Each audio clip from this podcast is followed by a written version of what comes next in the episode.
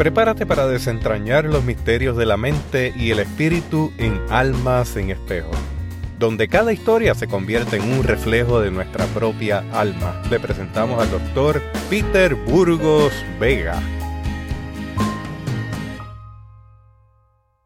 Hoy quiero compartir otro de los retos que todos nosotros experimentamos en las relaciones interpersonales y también de pareja y es cuáles son los rasgos dominantes de aquellas personas que usted necesita fronterizar.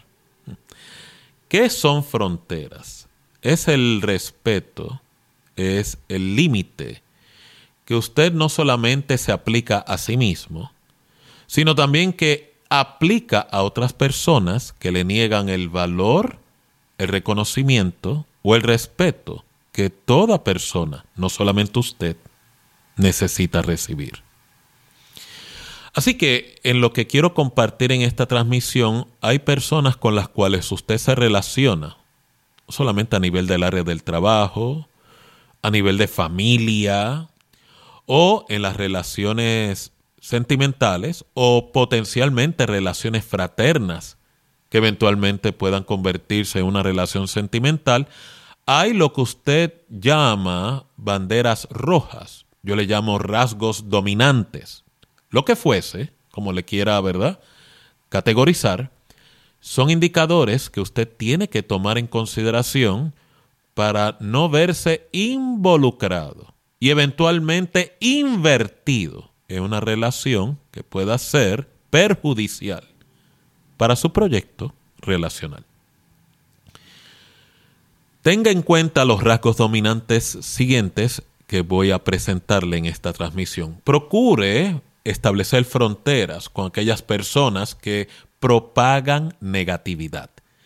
Propagar negatividad significa que la persona a nivel de su percepción sobre su medio ambiente y sobre acerca de sí mismo siempre tiene el don de identificar todo lo negativo, enfocar en todo lo malo y celebrar todo lo tóxico que le rodea en su medio ambiente. Estas son las personas que consumen mucha energía en tu medio ambiente y en tu experiencia relacional. No es que enteramente usted lo descarte porque estas personalidades o estos rasgos están muy presentes en personas muy cercanas en nuestra vida, como relaciones de familia o inclusive relaciones de pareja. Lo que sí quiero sugerir en esta intervención es que de ser así y la persona no abraza una transición de cambio del negativismo a ser más optimista, ser más positivo, usted tiene que fronterizar porque esta persona le va a consumir sus recursos emocionales. Dicho sea de paso, si fuera una persona que usted está interesado o interesada psicológicamente hablando y emocionalmente, son personas que si no demuestran una apertura al cambio, o sea, son rígidos en la personalidad, ya esto es una, un aviso de que va a ser una relación sumamente disfuncional, por no decir tóxica. Otro rasgo dominante de las personas que usted debe fronterizar, algunos de ustedes en el término pueblerino lo categorizan, ponle la cruz, son los que se pasan criticando todo el tiempo. Recuerde que la crítica, en este caso la positiva, puede ser un elemento sumamente útil dentro de mi crecimiento, no solamente personal, sino también a nivel interpersonal. Pero las personas que critican todo el tiempo, hay una agenda escondida detrás de esa crítica. Y es que la persona crítica o el criticón o la criticona sufre de un problema de estima o de inferioridad y descubrió que a través de atacar la dignidad de otros, de agredir la estima de segundos o terceros, esta persona logra posicionarse como superior sobre los demás. Esta controversia, por no decir distorsión, usted encuentra su clímax en la personalidad narcisista, pero también lo encuentra como una herramienta muy común en las personas que tienen dinámicas tóxicas en sus relaciones. Recuerde, la relación no está solamente limitada con otros, o sea, la dimensión interpersonal, también es la relación con ellos mismos, o sea, la dimensión intrapersonal. Otra persona con rasgos dominantes que debe establecer fronteras con ellos son aquellos que prometen pero no te cumplen. Y esto es bien común aquellas personas que son evitativas de conflicto, o sea, tienen la necesidad de agradar, de ser aceptados, de poder sentir pertenencia a cualquier costo, o sea, son personas que luchan con sentimientos de rechazo o de inferioridad y en ese afán de poder calmar esa ansiedad existencial, eh, prometen, pero no cumplen porque realmente su motivación primaria es el sentirse aprobados, aceptados o sentirse que son buenos, aunque luego no cumplan. Otro aspecto es que aquellas personas que prometen y no cumplen también tienen un elemento de manipulación integrada en sus transacciones, o sea, prometen con la intención escondida de poder controlar la dinámica relacional. Te dejan en una expectativa, te dejan en una espera o te dejan en una falsa esperanza de algo que nunca llega y por ende pueden pasar días, semanas, meses o inclusive años y todo ese tiempo de vida útil perdido se convirtió en una herramienta de manipulación y control sobre su propia persona. No en balde, porque es necesario fronterizarlos. Otro rasgo dominante que debe fronterizar son aquellas personas que son celosas o controladores. ¿Qué es lo que opera detrás de la dinámica de los celos? Eh, y déjeme aclarar este cuestionamiento que algunas personas me presentan en talleres, conferencias o en la consulta clínica a la cual vienen a visitarme. Siempre un elemento de celos dentro de la relación es saludable. ¿Qué me dice a mí los celos saludables? Me dice, primeramente, que hay una conexión entre ambas partes, entre ambos integrantes de la relación de pareja. Segundo, me habla de que dicha conexión están buscando cómo protegerla, porque si se da cuenta, el capital emocional más importante dentro de una relación sentimental o una relación de pareja o de matrimonio es la conexión emocional. Sin conexión emocional, la relación no existe. Por eso que algunos de ustedes correctamente categorizan estas relaciones como somos roommates, compañeros de cuarto, o relaciones de compañía, o relaciones por conveniencia o relaciones de codependencia. Así que cierto grado de celo es saludable porque es indicador de que quiero proteger la inversión emocional que he construido en mi relación contigo. Hasta ahí podemos decir que los celos son saludables. Tiene un buen indicador. Pero cuando los celos es una patología, una enfermedad, un elemento destructivo en una relación, ya estamos hablando de que la persona que los sufre ha convertido a su pareja en lo que es su significado existencial. O sea, tú representas para mí lo que yo no tengo en mí. En vez de ser una pareja, tú te conviertes en un pseudo Dios, lo convierte en una persona de que tiene una obligación existencial conmigo y mi valía, mi identidad, mi felicidad, mi estima está íntimamente ligada a esa persona. O sea, en otras palabras, convierto a mi pareja en el propósito de mi vida.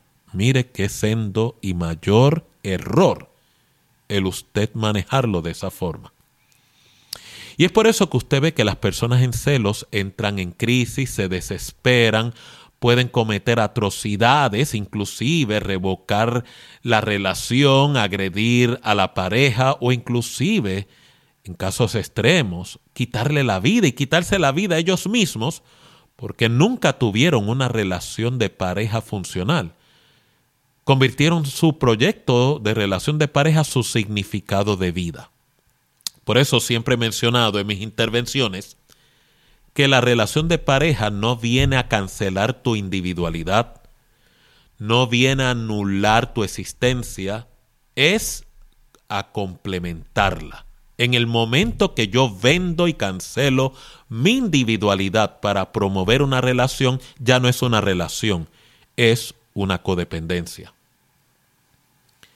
Otro rasgo dominante de las personas que usted necesita fronterizar son aquellos que no asumen responsabilidad. O sea, en otras palabras, los adictos o adictas a adjudicar culpa.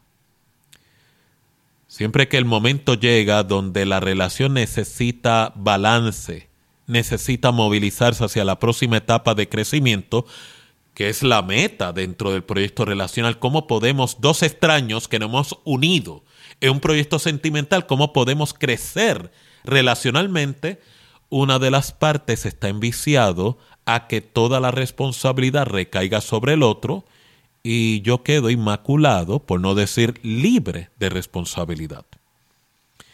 Relaciones de esa naturaleza son relaciones desequilibradas, son relaciones de tormento, son personas que si no despliegan una apertura al asumir responsabilidad, a usted le conviene mejor no continuar un proyecto relacional con dicha persona. Porque dicha persona quiere la relación, pero quiere abrazar un proyecto tóxico. Otra persona con rasgos dominantes que usted debe fronterizar son aquellos que no les importa tus sentimientos y te utilizan, porque son egocentristas. Egocentrismo, que no es otra cosa, egoísmo, es el mayor indicador, el mejor síntoma para decirle a usted de que la persona con quien usted está compartiendo es inmadura emocionalmente. Por lo tanto, usted no necesita involucrarse sentimentalmente con una persona para conocer esta enfermedad del alma que opera en él o en ella. La inmadurez emocional del egocentrismo o el egoísmo es palpable sin yo tan siquiera involucrarme. De aquí usted se preguntará, ¿y por qué, doctor, me involucro con dichas personas? Ah, uno de los indicadores que he descubierto en estos retos que algunas personas sufren es que tienen esta fe ficticia de que pueden ayudar a dicha persona o la idea horripilante de que yo puedo cambiar a esta persona, le puedo ayudar, le puedo instruir, y algunos hasta entran en un romance con la patología tóxica. Yo amo tanto a esta persona que lo voy a amar ayudándole a cambiar esta área de egoísmo. Cuando en realidad solo la persona que despliega esta característica es la única responsable y la que voluntariamente tiene que cambiarlo. Ninguna pareja, por más amor que le tenga, va a poder cambiar a un egocentrista. Y finalmente, otro rasgo dominante de personas que usted debe fronterizar son aquellos que siguen decepcionándote. La decepción significa que yo le haga a usted una promesa de cambio que nunca llega a materializarse lo cual significa que hay una motivación manipulativa detrás de dicha promesa, lo cual significa es una estrategia para ganar tiempo, para retener la relación a cualquier costo, pero aún más importante, no estoy tomando en serio el compromiso de cambio que te he prometido o te he ofrecido. O sea, en otras palabras, y con esto concluyo, la persona racionalmente aspira a abrazar un cambio, pero emocionalmente nunca lo intencionó. ¿Qué mejor despliegue y ejemplo de deshonestidad psicológica? Usted lo conoce mejor como mentira.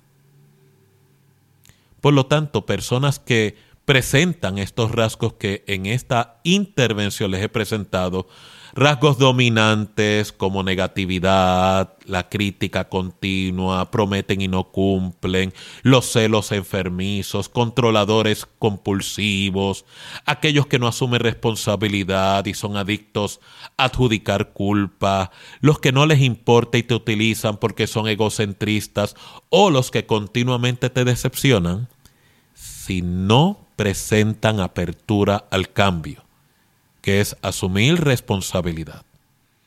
Y que el cambio no sea meramente en palabras, sino en acciones de cambios de conducta, son las que personas que no les conviene usted seguir invirtiendo, no solamente en ellos, sino tampoco de su tiempo valioso.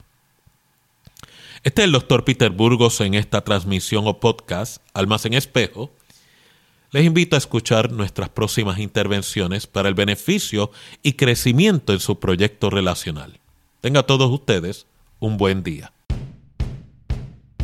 Hasta aquí, Almas en Espejo, el espacio donde profundizamos en las complejidades del ser humano y exploramos las conexiones que dan forma a nuestras vidas. Cada semana el doctor Peter Burgos Vega nos brinda enseñanzas y consejos para iluminar nuestro camino hacia la comprensión y el bienestar emocional. Te invitamos a compartir este episodio desde tu aplicación de podcast favorita. Tu apoyo nos ayuda a llevar el mensaje de reflexión y sanación a más almas en busca de espejos.